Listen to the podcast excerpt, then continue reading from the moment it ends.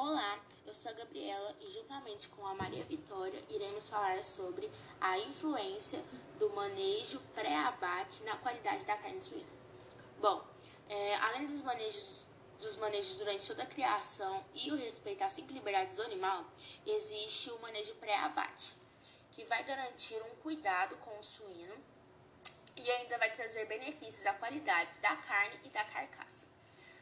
Nos últimos anos, isso veio ganhando destaque para que não haja perca da qualidade e de todo o trabalho dos manejos anteriores realizados sobre o animal.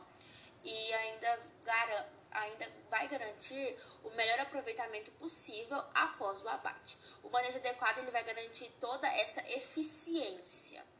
E, bom, e quais são as etapas desse manejo? Bom, uh, primeiramente, a gente deve prezar por um ambiente mais calmo e horários livres de ruídos externos. Devemos também fazer uma identificação e, avalia, e avaliação dos animais que irão para o abate. E iniciar esse, planejamento com, com antecedência. Uh, de acordo com a quantidade de animais, a gente deve saber a disponibilidade de caminhões e ou fazer mais de uma rota para que não haja nenhuma lesão, estresse ou briga de espaço pelos animais. Já na granja, os animais iniciam um jejum de sólidos, deixando apenas disponibilidade de água para os mesmos, com no mínimo 18 a 24 horas contando todo o processo.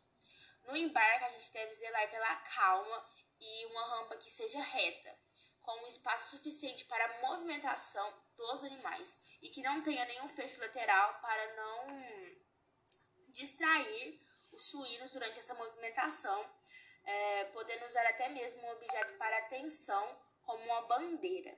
É, chegando no frigorífico, a retirada dos animais deve ser cautelosa e a habilidade com um ambiente onde eles possam descansar após o transporte e depois poderão ser guiados para o abate.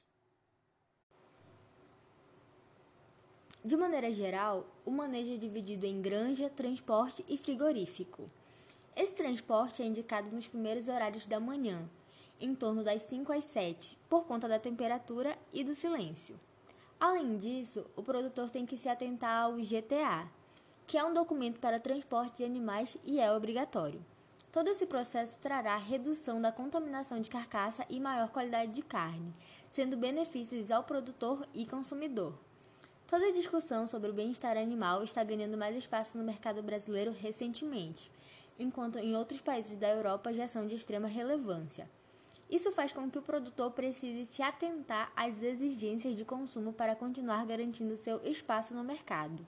Aqui no Brasil, a Embrapa, o Senar, o Sebrae, entre outros centros de pesquisas e informações pecuaristas, estão trazendo cada vez mais esses assuntos ao público, por meio de materiais disponíveis. Caso haja mais interesse no assunto, consultar as fontes.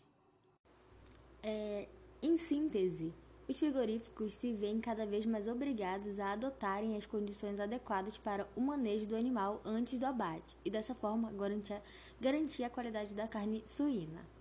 Caso o bem-estar do animal não seja garantido, podem passar por, por situações de estresse que influenciam significativamente na qualidade da carne e da carcaça após o abate, o que resulta em um produto com características sensoriais, químicas e físicas modificadas.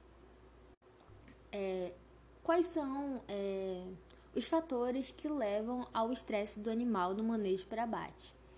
São fatores psicológicos, motores, mecânicos, térmicos, digestivos e de equilíbrio hídrico. Por isso, até mesmo na hora de chegar à granja e se, se, e se prepararem para o descanso antes do abate, eles devem ter água disponível. Portanto, cada uma das etapas anteriores ao pré-abate deve ser cuidadosamente monitoradas para que o produtor possa manter a sua qualidade, resultando em carnes macias, pálidas e gotejantes. Em relação ao descanso que foi citado após os animais chegarem ao frigorífico, eles devem ficar no descanso no mínimo por 3 horas, para que se recuperem de possíveis estresses de embarque e desembarque, além de se hidratarem para retornar os níveis de glicogênio muscular, fundamentais para garantir a qualidade da carne. E esse foi o podcast sobre influência do manejo pré-abate na qualidade da carne suína, feito por Gabriela Vitória e Maria Vitória Bessa. Obrigado pela atenção.